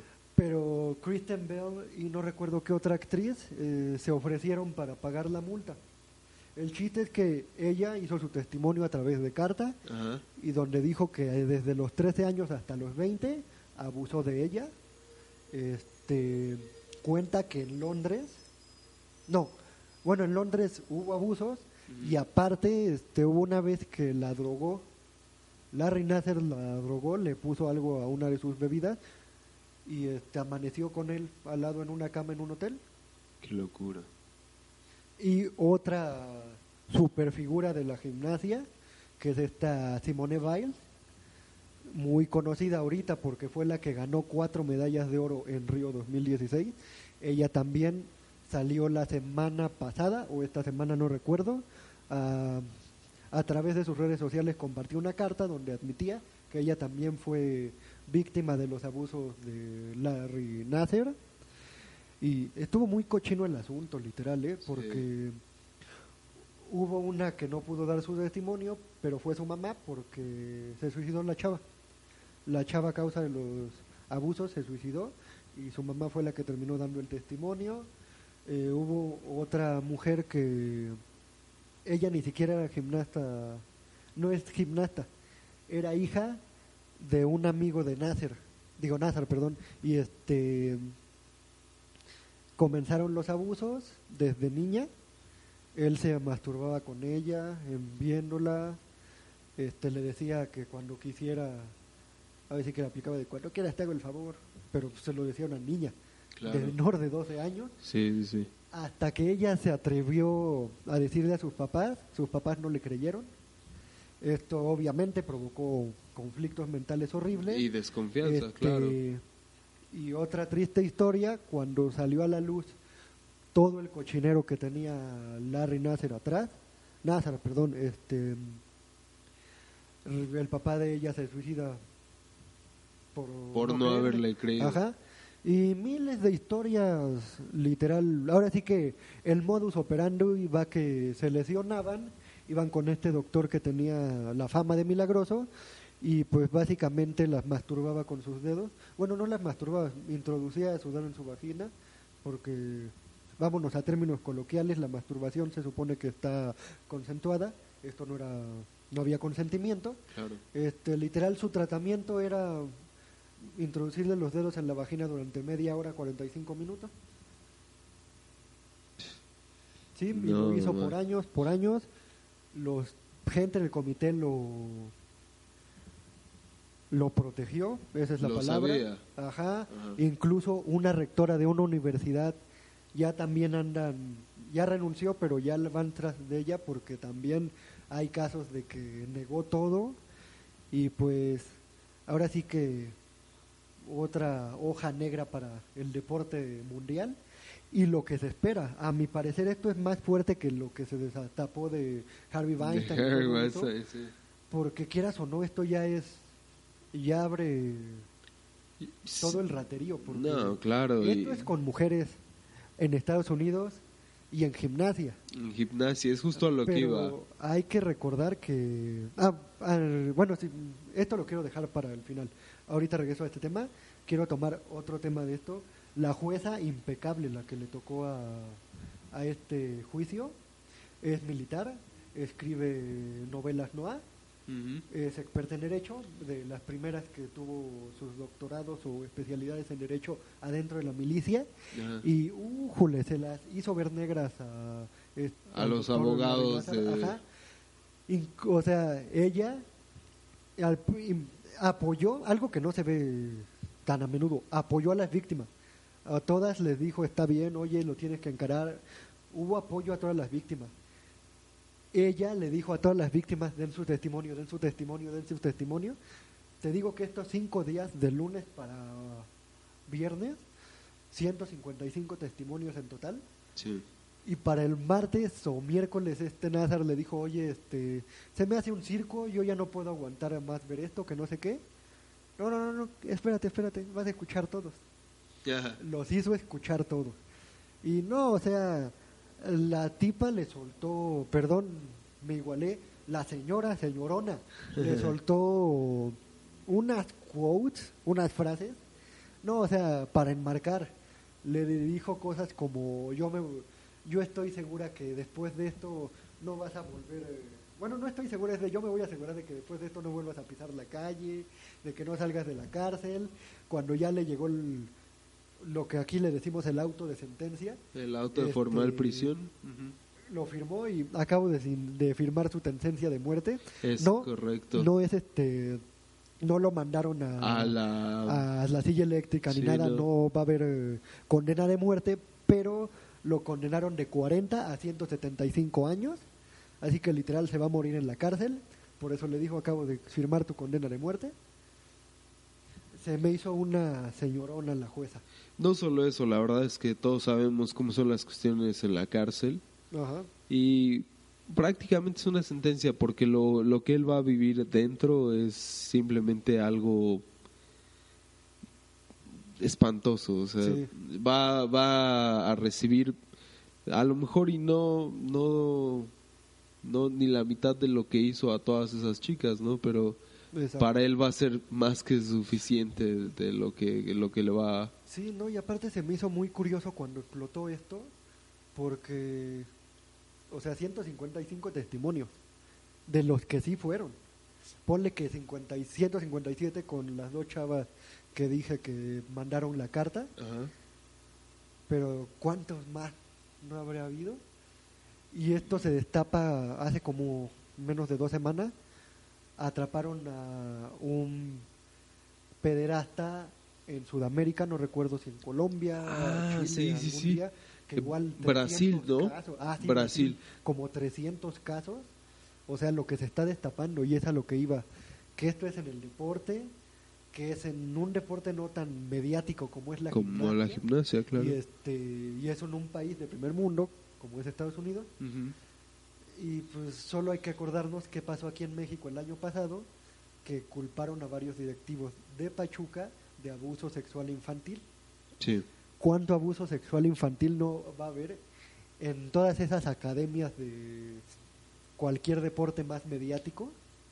Ahora sí que para mí esto destapa un hoyazo de, No, ahora Una sí nueva que ola. de investigación. sí es, yo creo que hay, hay como una frase, no recuerdo, pero es apenas la, ah, la punta, la punta del iceberg, Ajá. esa es la palabra. Exacto. Definitivamente sí es una locura y, y bueno, si lo, la gente pensaba que con Harvey Weinstein era, no sé, ya atroz o lo que había pasado o era simplemente increíble con el número de mujeres que había pasado, pues bueno, este cabrón se sacó, eh, le dio tres vueltas a este Sí. güey, ¿no? O sea, No, y aparte también, ahora sí que como le dirían los peritos de las series de asesinos en serie, este, un modus operandi muy sofisticado, porque llenaba de regalo a todas sus víctimas, con los papás era un amor y pues obviamente sí tejía todas las redes para esconder sus mentiras. Un sociópata a fin de cuentas. claro, claro. Pero bueno, creo que es hora de una pausa para ir a vomitar. Entonces, creo que es buena hora para sacar las bolsas. Sí, vómito? las bolsas y el oxígeno. Ajá. Después de esta historia, creo que a todos les queda la misma sensación de asco. Sí, definitivamente. Pues bueno, eh, voy a quitar el anuncio de los cinturones y entonces pueden levantarse de su lugar. ¿Traes unos kilitos de más? Tranquilo, aquí te dejamos subir lo que quieras. Tarde o temprano lo tendrás que bajar. Modo avión.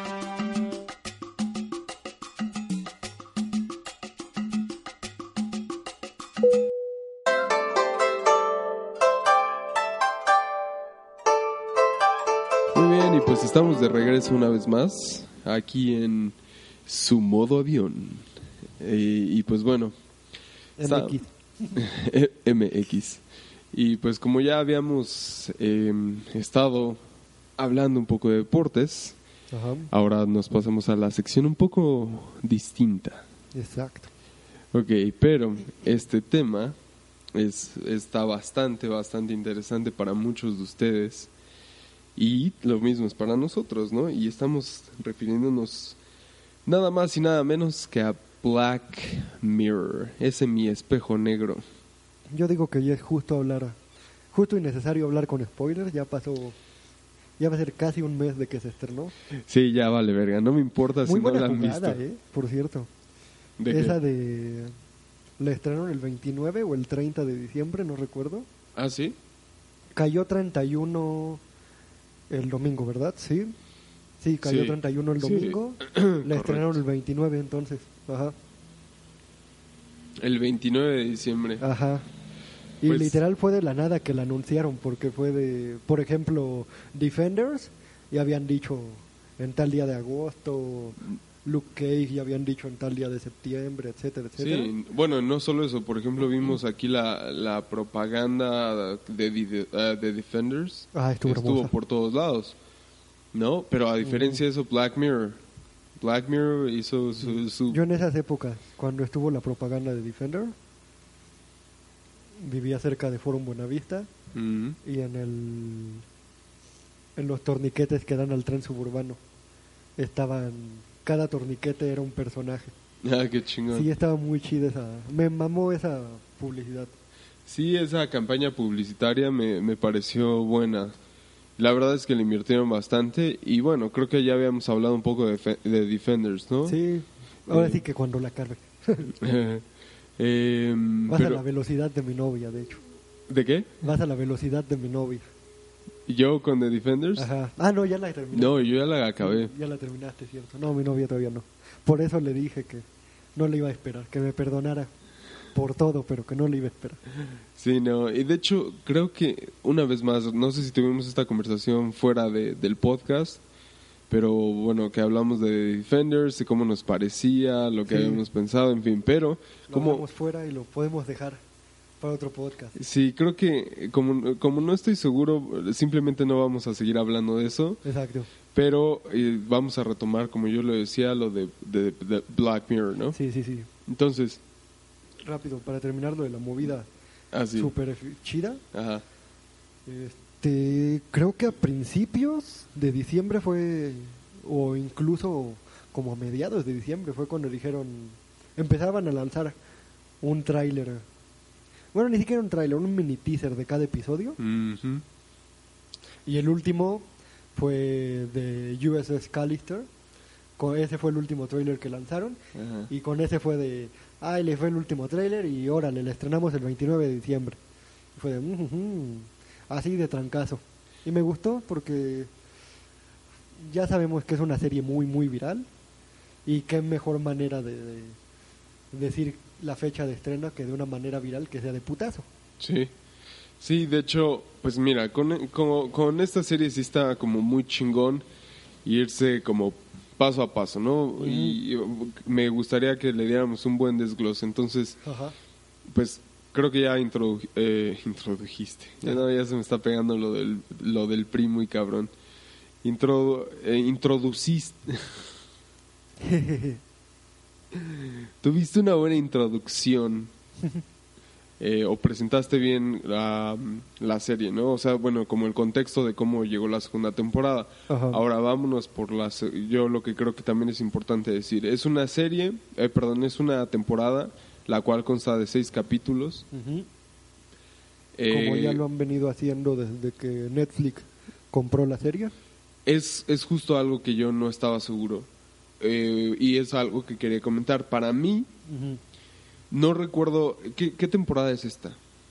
¿Qué temporada qué? Es esta. La cuarta. Es la cuarta temporada.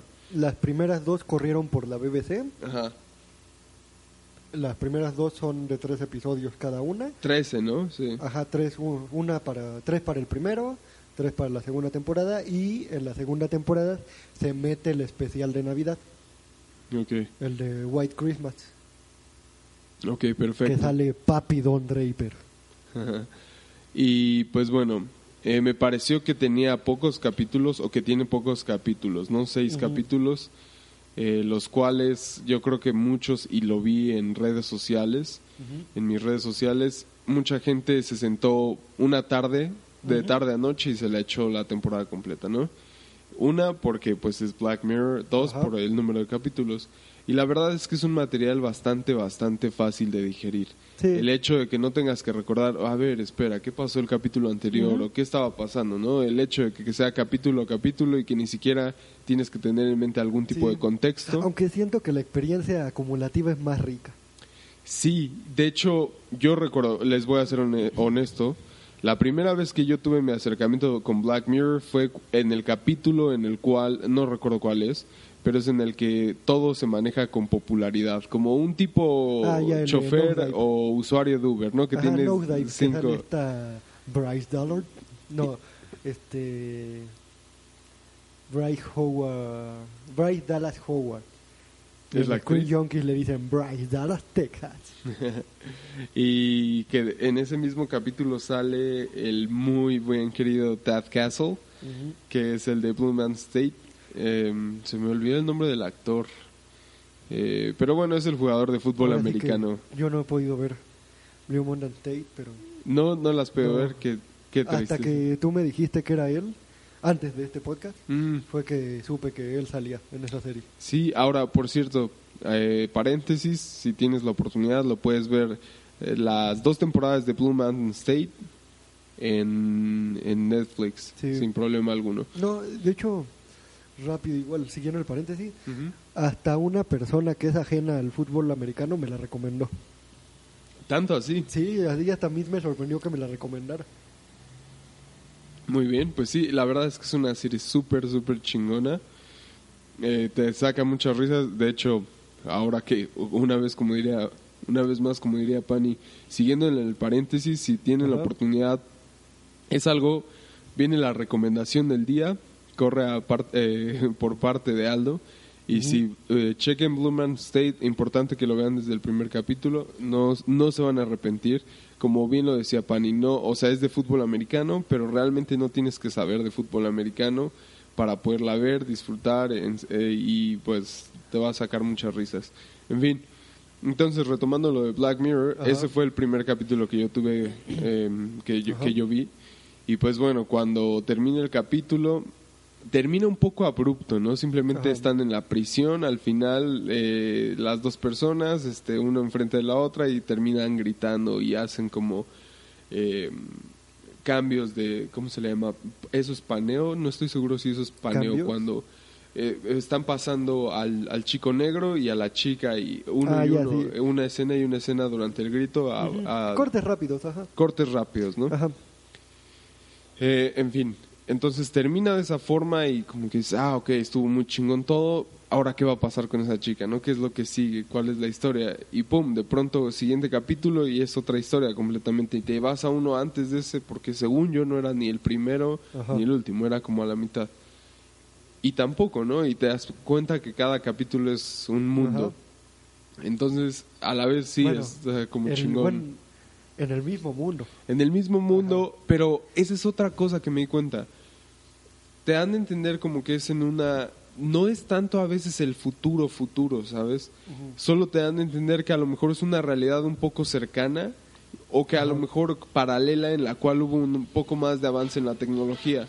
Porque el, el en sí, y eso es lo que, bueno, ya entraré más a fondo eh, y con lo de cada capítulo que ahorita empecemos a analizar, pero es difícil creo que también eh, para los actores el tratar de mostrarse de una forma distinta a como somos ahora en sociedad, ¿no? ¿No? O sea, yo quisiera pensar que en el futuro no vamos, no, las personas no actúan de la misma forma que actuamos nosotros, porque al menos yo pensaría que con la tecnología que se maneja son unos 15, 20 años de diferencia, ¿no? Lo cual ropa y ese tipo de cosas van a ser distintos, las relaciones sociales, Ajá. en fin, pero bueno, eh, como digo, ya será tema más adelante. El punto aquí es de que este parece ser que no es un futuro tan lejano Sí. y pues al mismo tiempo, Pues eso, ese capítulo que mencionas, ajá, ya estaban tratando de implementar un sistema similar en China. bueno, es que esos güeyes que no quieren implementar. Pero pues este O incluso, bueno, ahorita que tomemos un capítulo de esta temporada, igual hay una nota parecida a un capítulo de Black Mirror. A huevo. Muy bien. Pues entonces, eh, como decía, los seis capítulos, ¿no? Sí. Em, ya empezamos, pues... Ah, ok, dale, dale. Este, hablando de primeras experiencias, a mí me la recomendaron y la empecé a ver. Vi así de la nada el primer capítulo, el primerito, primerito, el de National Anthem, el famoso capítulo de el primer ministro Cogiendo. queriéndose coger a un, bueno, tenía que grabarse cogiéndose un cerdo. Correcto. Otra cosa cagada de Black Mirror, que ya vimos al ex pasado primer ministro de Inglaterra, había un video, según esto, donde se cogía un cerdo ¿Ah, sí? en una de sus fraternidades, sí, como parte de su entrada a una fraternidad se tenía que coger un cerdo y lo grabaron y se supone que por ahí rolaba el video. Wow, qué locura. Ajá. Otra cosa tan chistosa de Black Mirror. Pero el chiste es que veo este capítulo y es de, ah, está chida la tecnología y eso. Debo admitir que ese primer capítulo fue de, ah, está chido, pero ¿para dónde, para dónde, para dónde? Donde me atraparon fue en el segundo, en el de One Million of Merit, Ajá. que es donde están los chavos atrapados como en un reality show. Em, ¿Cuál es el de que tienen que... Donde tienen que juntar un millón para presentarse con unos jueces. Exacto, sí, entonces sí La que de- hacen ejercicio y con eso ganan Ajá. puntos, ¿no? La de. Ah, como. Ok. Es mi, mi actor es favorito de la serie, es la rola. La rolita que canta la chava Ah, sale en todas las temporadas. sí. La de You can blame me, Ajá. cannot shame me, Ajá. I still die for you. Exactamente, exactamente. Esa- me mamó esa rola. Tam- también parte de ese capítulo que me mamó fue la rolita. Pero ese fue igual, me sacó lo mismo de que, ok, sí, primer ministro, y de repente, ¡fum! Como que ese cambio de... El primer ministro todavía está actual.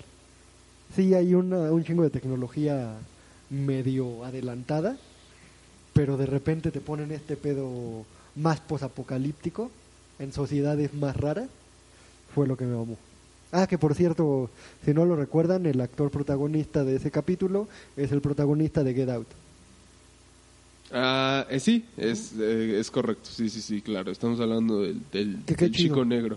Ese tipo ahí andaba picando piedras desde hace mucho. Sí, buen actor, la verdad es que sí, es Pero buen bueno, actor. ¿Te Y- parece que ahora sí empecemos chido? Sí, claro, entonces, este, bueno, como lo mencionaba, en fin, el primer capítulo. ¿no? USS Callister. Ese mismo. Eh, me parece que empieza bastante bien. Sí, está, ese intro está hermoso. Está épico, definitivamente está muy, muy cool. Yo, yo cuando vi el tráiler es de, va a ser una burla a Star Trek. Claro. Y yo pensaba que, pero yo pensaba que la burla iba a ser directa, de que iban a hacer literal el Star Trek. Ya cuando nos metemos a la trama, es de, ah, mira, ujú". Sí, este, es, sí, completamente de acuerdo. Pues bueno, empieza, yo también dije, no mames, estos güeyes están haciendo su parodia, qué cagado, ah, Captain, eh, nos salvaste el día y la chingada, ¿no? Y, y pues bueno, justo ese cambio en el que te dan a entender que ese güey, la forma en la que se veía en el juego, se Ajá. sentía, era tan alejado de su Sí. realidad. No, aparte, debo admitir que fue de mis capítulos favoritos de esta temporada. Pero la parte de cómo ya se la sabe los de Black Mirror para describirte en solo dos tomas un personaje. O sea, ves cómo se dibuja este tipo, se desconecta de, del aparato que lo lleva a este videojuego de realidad. Bueno, no, se podría decir mentalidad aumentada, Sí, sí, justo. meta realidad aumentada, por así decirlo. Y cómo se ve, cómo actúa y cómo lo, le pasa lo que le pasa en la vida real. Ya con eso, con esas dos tomas, te describen totalmente al personaje. Sí. Ya todo lo demás es desarrollo, ni siquiera es desarrollo del personaje, es desarrollo de sus actitudes dentro de la historia. Porque el personaje con esas dos tomas ya se desarrolla, ya sabes a lo que va, ya sabes Sí. qué es. Digo, o sea, estamos cuando nosotros creamos un avatar en un videojuego, obviamente lo creamos, pero con las aptitudes que nos da ese mundo, que nos ofrece ese mundo. Claro. Por ejemplo, si yo creo un avatar en Call of Duty, obviamente pues voy a querer que dispare chingón porque de eso se trata ese mundo. Pero aquí se supone que este güey tiene todas las cualidades por haber. Obviamente se ve después por qué tiene todas las cualidades. Sí, exactamente. Entonces, este, pues bueno, la- como una vez retomando, perdón. Sí, definitivamente te dices, puta, ya sé por dónde va. Ajá. ¿No? Y para eso le agregan todavía más sabor. Pues que esta chica se interesa por él, pero que el jefe Ajá. también llega y dice como, ah, qué pedo, son mis cosas y la chingada, vente para acá, a tu oficina. En fin, ¿no? Eh, después, pero como al principio, y no sé si te pasó a ti, Ajá. pero como que te hace sentir un poco culpable. Sí, al principio como que dices, ay, que lo estás prejuzgando porque, pobre güey, por la facha y todo eso, y casi calvo y que no sé qué. Pero no, sí, es que sí se la saben. La verdad, debo admitir que es el primer capítulo de temporada que más me ha gustado. Oh, ok. Porque el, de- el repitamos, el del embajador, te digo, como que había un momento donde dije, eh, ¿para dónde va esto? El que decías de la chava del nosedive, Ajá, que es el de calificar con estrellitas a la sociedad, ajá. Se me hizo como que es de, ah, como que Black Mirror está en otro lado que no le metía tanto, pero va, ahora le va. Ajá. Mi favorito era el de la chava que revive a su novio. El de la chava que se le muere un novio Ah, ya, ya, ya Y sé al cuál, pero que principio, lo mete ajá. en un... Primero es en una... en- Primero es solo teléfono. mensajería, Ajá. después voz Y después, no, pues es que el servicio ya está más cabrón y ya hacemos literal versiones antropomorfas de tu, de, tu ser querido. ser querido, sí, no, Y- sí, increíble. ese era capítulo. mi capítulo favorito de inicio de temporada de Black Mirror. Pero no, este. Ahí se la pelean, la verdad. Eh, Y quieras o no, van por el mismo lado, porque. Lo mismo. Copia de conciencias. um, Se supone Sí. que el otro es la copia de conciencia, pero en un cuerpo en un sí, X. sí, con las mismas este, características físicas del mismo güey, pero se supone que era una un respaldo en la nube de su conciencia. Bueno, no, ni siquiera respaldo de su conciencia. no. Era una lectura de su personalidad por medio de sus posts en redes sociales. ¿En Y en este, sí. Sí, porque en el funeral le dicen, no, es que yo también extraño mucho a mi ser querido. Ah, que Ajá. sí, que, que según con Facebook y Ajá, todo o sea, eso, con todas las redes sociales. cómo ajá. Con las redes sociales como que van construyendo la personificación de la persona. Y aquí sí literal es una... El tema de la... La verdad es el tema de la temporada, a mi gusto. La copia de la conciencia. Sí, porque, porque- justo es lo que te iba a decir por el último No, episodio. ajá, no son ellos mismos, pero es una conciencia y es el debate de esta temporada que yo creo que lo vamos a dejar para hasta después. Pero el debate es la, esa conciencia está viva o solo es una copia de tu conciencia. Sí. Bueno, yo creo que como decías es, es para otro debate, No. pero... o- ay, car- perdón. Sí, o sea, eh, yo lo que quería meter era el capítulo 6, ¿no? Sí, Que de hecho, antes de eso, el capítulo siguiente, ¿alguna otra anotación de este capítulo? No, sí, no, no, no. De hecho, ni ha habido mucha anotación a lo que eh, Sí. del- de este capítulo. Solo como decía, de eso que mencionas de lo de la conciencia, tenemos claro el capítulo 6, ¿no? Sí, También que. Exacto. Ah, el capítulo, te entendí el capítulo siguiente. Ah, ok, no, no, no, el 6. Recuerden que el primer oficial está un poco sordo. Y No sé sin- cómo me dieron la licencia de aviación. Y sin audífonos ahorita. Ajá, estoy como la chava que tuiteó que le dieron su licencia de conducir sin pasar el sin saber conducir. Sí. Y este. Pues bueno. Ya, a mí me gustó que le metieron acción a la serie.